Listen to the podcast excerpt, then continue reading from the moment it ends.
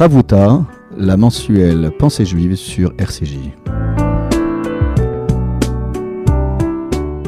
Bonjour chères auditrices et auditeurs de RCJ, bonjour à tous et à toutes, toujours un plaisir de vous retrouver pour euh, cette page de Chavuta, de réflexion. Euh, cette émission est enregistrée, euh, j'avais eu le plaisir de faire ces directs. là, c'est la dernière de, de, la session de l'année, avant les vacances estivales.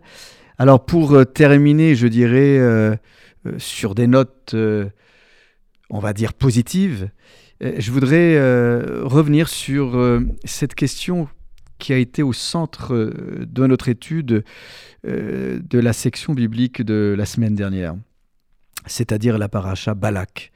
Alors pourquoi revenir en arrière? Tout simplement parce que me semble-t-il, euh, à l'approche des vacances, et puis je dirais aussi à proximité des fêtes qui vont arriver très vite, puisque Rosh Hashanah arrivera dès, le mois, dès le début du mois de septembre, il s'agit là encore de nous repositionner dans le temps et l'espace.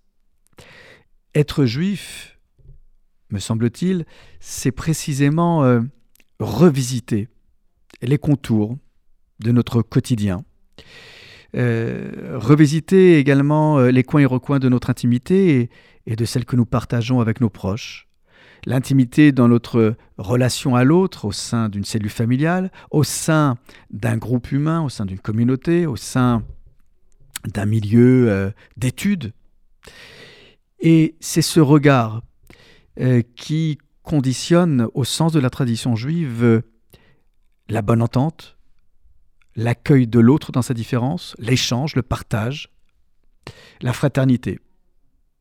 Et dans cette section biblique, vous le savez, euh, le roi de Moab, Balak, est convaincu euh, qu'il va falloir euh, toucher la corde sensible du peuple d'Israël. Et pour pouvoir le faire, il va solliciter les services d'un homme qualifié de prophète des nations, qui a les mêmes capacités, semble-t-il, que celles de Moïse, et ses capacités, c'est euh, de porter euh, le regard, pardonnez-moi l'expression, le regard qui tue, le regard qui fait mal, le regard par effraction, le regard qui, euh, avant même que la parole soit échangée, soit prononcée, est déjà l'augure d'une mauvaise parole, d'un mauvais échange. Il ne s'agit plus d'échange de regards, il s'agit d'un regard qui se pose et qui s'impose et qui étouffe euh, la personnalité de l'autre. Oui, par le regard, euh, nous pouvons non seulement faire mal, mais nous pouvons euh, enfermer l'autre dans une catégorie qui ne lui permettrait pas de s'épanouir. Par le regard, on peut conditionner l'autre. Par le regard, on peut imposer un cheminement. Combien de fois on s'est trompé? Au premier regard sur le destin euh, euh, professionnel, le destin estudiantal, le destin intellectuel d'un enfant, d'un adolescent, d'une personne. Et j'ai participé euh, il y a quelques jours à la remise des diplômes des maîtres qui ont reçu le diplôme pour enseigner les matières juives euh, au sein, euh, cette formation au sein du centre euh, André Neher campus. Et je félicite toute l'équipe, en particulier Patrick Petit-Voyon, Robert Deré et Héloïse Alali. Et c'est toujours émouvant de voir ces hommes et femmes, quel que soit leur âge, qui revisitent leur manière de porter un regard sur l'enfant, sur l'élève. Et les disciplines de neurosciences et, et, les autres sont venues, pédagogie, psychologie, sont venues accompagner ce savoir-faire. Et c'est toujours euh, un grand bonheur de voir combien les uns et les autres se remettent en question alors qu'ils sont déjà en exercice, qu'ils sont déjà enseignants. Et c'est ce regard, là encore, qu'ils posent sur l'enfant qui leur permet euh, à chaque fois non seulement de redécouvrir l'enfant, mais de se renouveler dans leur manière de transmettre. Et je félicite euh, les heureux lauréats et également les élèves rabbins de l'école rabbinique qui, dans le cadre d'un partenariat, ont, pu bénéficier de cette formation. Et toute euh, notre reconnaissance à l'endroit euh, euh, des dirigeants du Fonds social et de campus. Alors, à quel commentaire voudrais-je faire allusion pour conforter mes dires?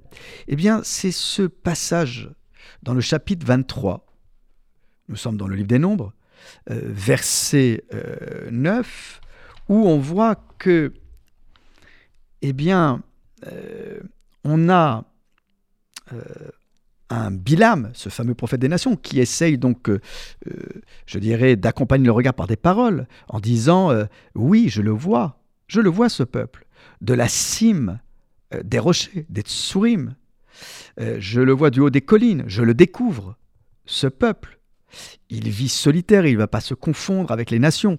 Donc a priori, on ne sait pas si c'est bon ou mauvais. Mais ce qui est sûr, c'est qu'en évoquant les auteurs, euh, des rochers et des collines, selon les commentaires, il a euh, un regard qui s'inscrit dans la filiation. Bilam ne peut s'empêcher, du haut de, là où il se trouve, euh, de comprendre qu'il y a à travers ce peuple des ancêtres qui s'expriment. Les rochers seraient donc les patriarches et les collines les matriarches. Et lorsque dans l'emphase du propos, il dit Qui peut compter euh, la poussière de Jacob, nombrer la multitude d'Israël C'est précisément, là encore, un Bilam qui est dépassé, débordé par un regard qui aurait dû être négatif, mais qui est enveloppé par euh, la présence de ce peuple.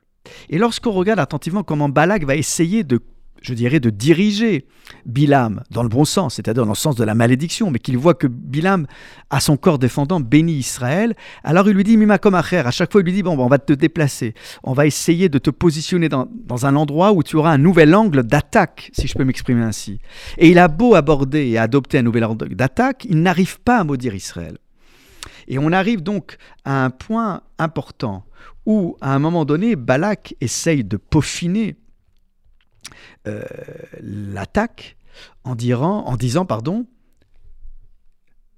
en fait, viens, je t'en prie, dans un autre lieu, d'où tu pourras voir ce peuple. Mais là, c'est différent. Il va lui dire, il va lui dire de, bien sûr de le maudire, mais il va lui dire surtout, euh, encore une fois, d'adopter un autre positionnement. Et dans le verset 13 du chapitre 23, il va lui dire Tu n'en verras que les derniers rangs. Katseu. Ketse, c'est l'extrémité. Tu n'en verras que les derniers rangs. lo tiré. Et tu ne le verras pas tout entier. Ce qui voudrait dire que Balak est en train d'expliquer à, à Bilam que l'écueil dans lequel il est tombé, c'est d'avoir abordé le peuple d'Israël dans sa totalité.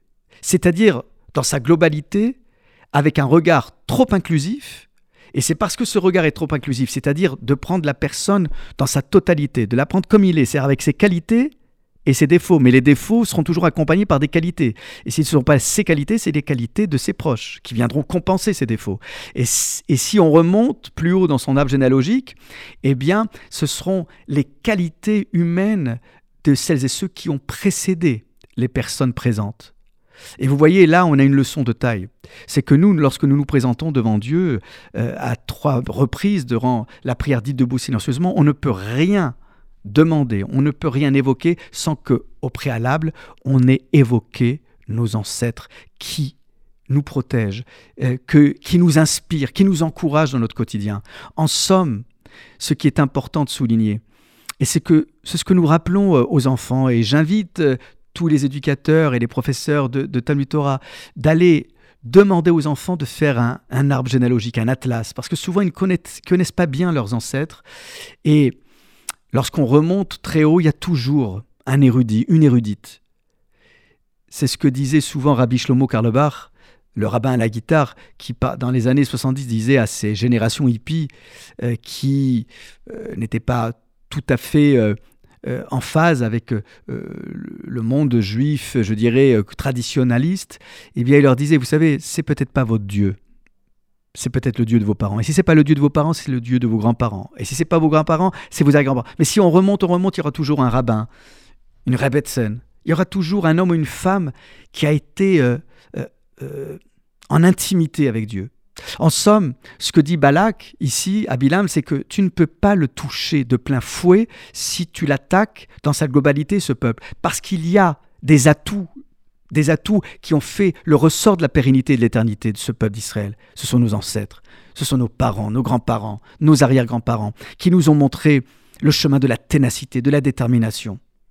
D'où que nous venions, d'Europe centrale ou d'Afrique du Nord, nous avons tous en tête des hommes et des femmes que nous avons connus.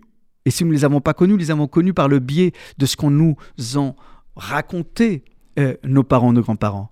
Ce sont eux nos balises directrices. En somme, ce que Balak dit à Bilam, c'est que c'est pas comme ça qu'il faut chercher le mot dire. Tu vas prendre juste une petite extrémité. Et cette petite extrémité te permettra d'aller voir a priori les personnes peu recommandables. Vous savez, celles qui sont au fond du groupe. Je ne sais pas pourquoi on dit souvent que celui ou celle qui est au fond de la classe est un cancre. Euh, et c'est pour ça que je dis souvent euh, au, professeur de Talmud Torah, faites inverser les plans. Euh, ceux qui étaient devant, le dimanche suivant, mettez-les derrière. il en va de même, parfois il faut...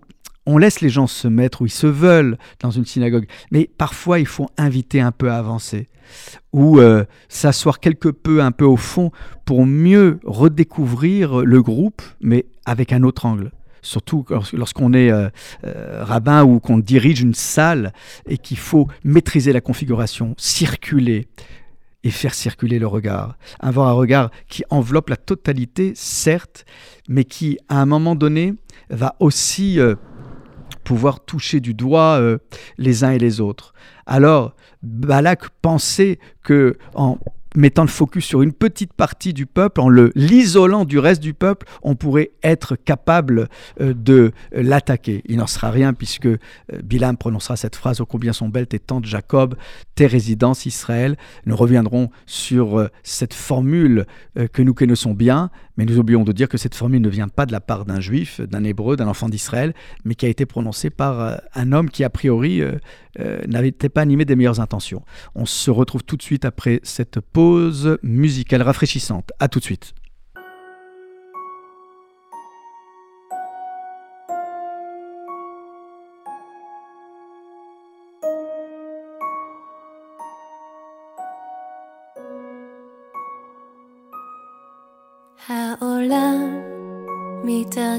לכיבוי אורות, אוסף אליו עוד יום מתוק. הרחוב מתרוקן ממכוניות, ואנחנו בשקט מניחים את הראש.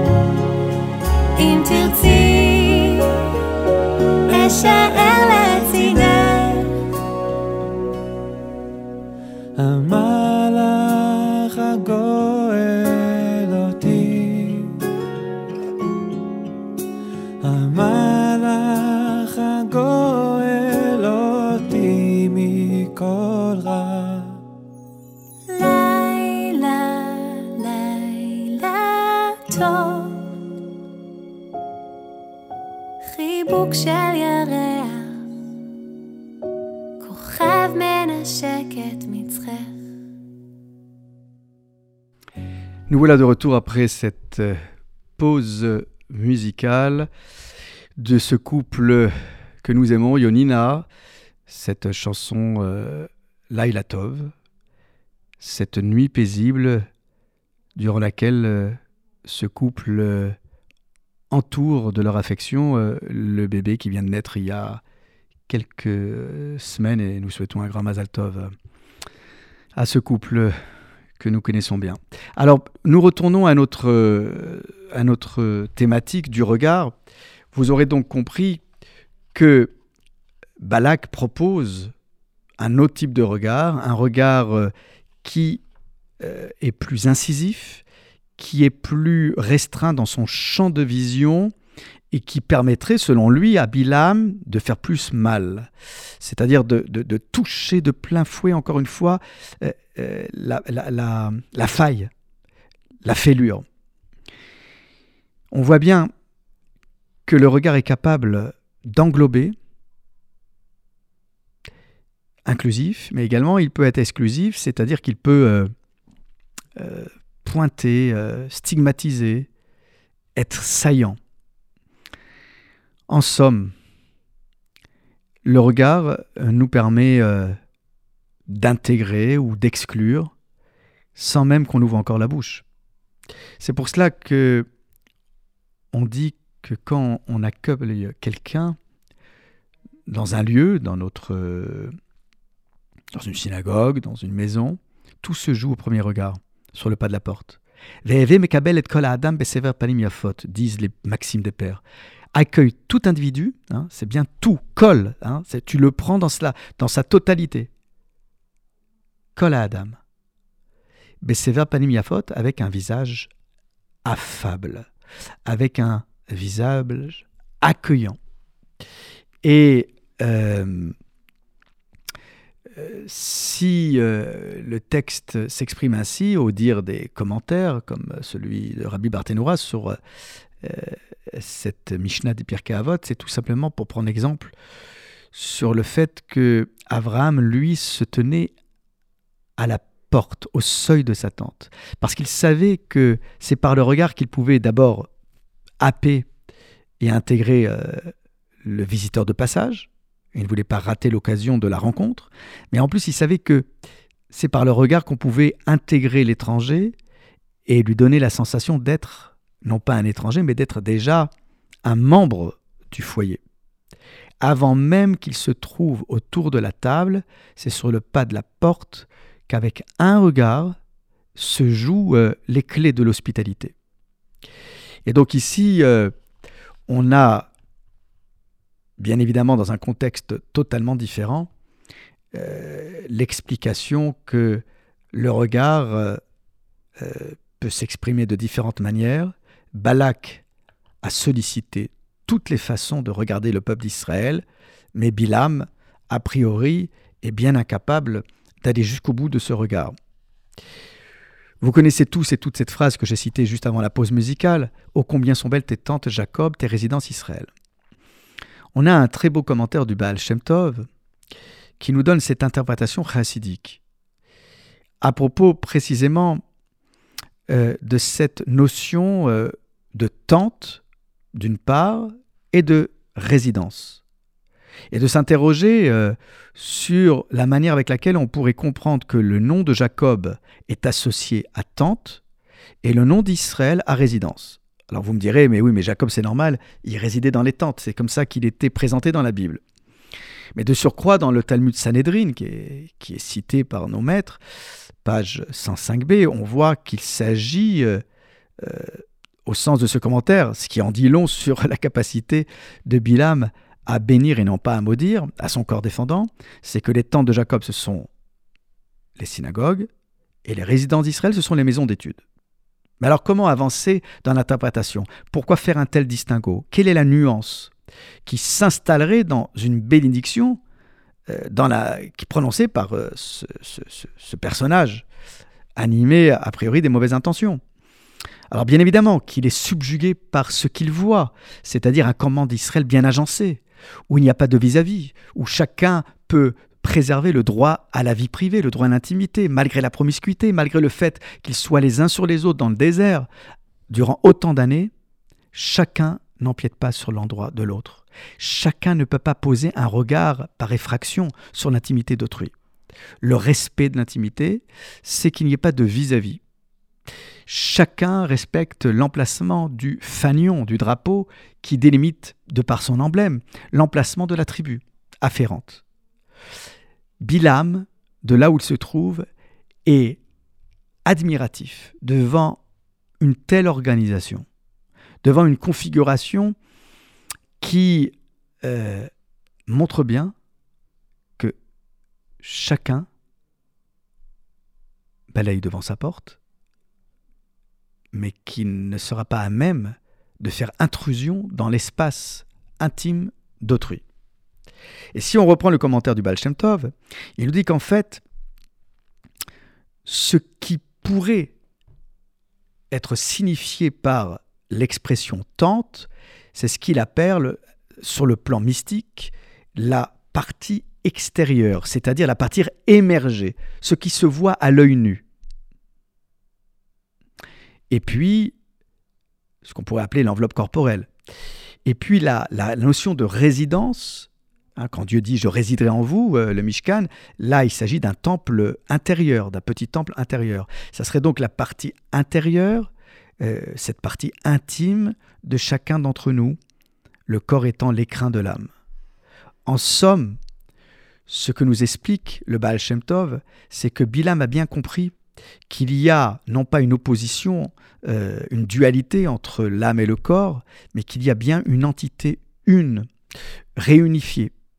Et que lorsqu'il voit le commandement d'Israël, il comprend bien qu'il s'agit non pas juste de la constitution du corpus physique du peuple d'Israël, mais qu'il y a également une âme qui s'exprime à travers un agencement. Oui, une maison agencée, ordonnée selon un rituel particulier, c'est donner une âme à une maison. Oui, les murs expriment quelque chose. Donc nous sommes très attachés à mettre de l'âme dans les choses qui nous sont chères, dans les objets, dans euh, les lieux que nous habitons au quotidien. Ce que veut dire le commentateur, en somme, c'est que lorsqu'il s'agit de la tente, on y associe Jacob, parce que précisément Jacob a fait montre de réserve, de retenue. Il a été en pleine maîtrise face à un beau-père qui a qui l'a spolié, qui l'a exploité. Voilà, toujours beaucoup de retenue. Donc lorsqu'il s'agit d'être, je dirais, dans l'exposition publique, être dans la retenue, être dans la courtoisie, même si on est confronté parfois à la discourtoisie ou, euh, je dirais, à la, à la vulgarité. Quand il s'agit de parler du temple intérieur, là tu t'inspireras non pas de Yaakov, de Jacob, mais de Israël, c'est-à-dire le Jacob victorieux, le Jacob fier de ce qu'il est, de ce qu'il incarne. Parce que lorsqu'il s'agit euh, de travailler l'intériorité, alors oui, on peut avoir des ambitions et euh, être quelque peu euh, euh, amené à s'exposer dans le sens noble du terme. Oui, lorsqu'il s'agit d'élévation spirituelle, alors on peut faire montre non seulement d'ambition, mais d'audace. Voilà comment le Baal Shem Tov nous entraîne dans cette distinction entre tente et résidence. Vous aurez donc compris que là encore, quand il s'agit de regarder les choses, oui, euh, il est plus facile de se regarder dans un miroir et de considérer euh, la manière avec laquelle on doit s'exposer face aux autres. Mais comment exposer son âme? Comment mettre en avant ce qu'il y a d'intérieur? Comment euh, le mettre au centre de notre univers? C'est là bien la question. Et, on est tenté souvent de montrer ce qui est le plus visible à l'œil nu, alors que parfois on passe à côté d'une rencontre spirituelle et que euh, on n'a pas toujours exprimé le meilleur de son potentiel spirituel. Mes chers amis, à la veille des vacances et des fêtes qui vont arriver très vite, je vous souhaite du fond du cœur de vous regarder comme au premier jour de votre rencontre, de vos découvertes, et que nous puissions, avec un soleil radieux, euh, redécouvrir les siens dans un temps au ralenti, dans un temps apaisé. Et puis, euh, à la veille de ce Shabbat, euh, de souhaiter également un Shabbat Shalom, la paix pour chacun d'entre nous, la bonne santé pour celles et ceux qui sont confrontés à la maladie, et le réconfort pour celles et ceux qui sont touchés par le deuil. Shabbat Shalom et à très très vite. Soyez tous et toutes bénis. À très vite. Au revoir.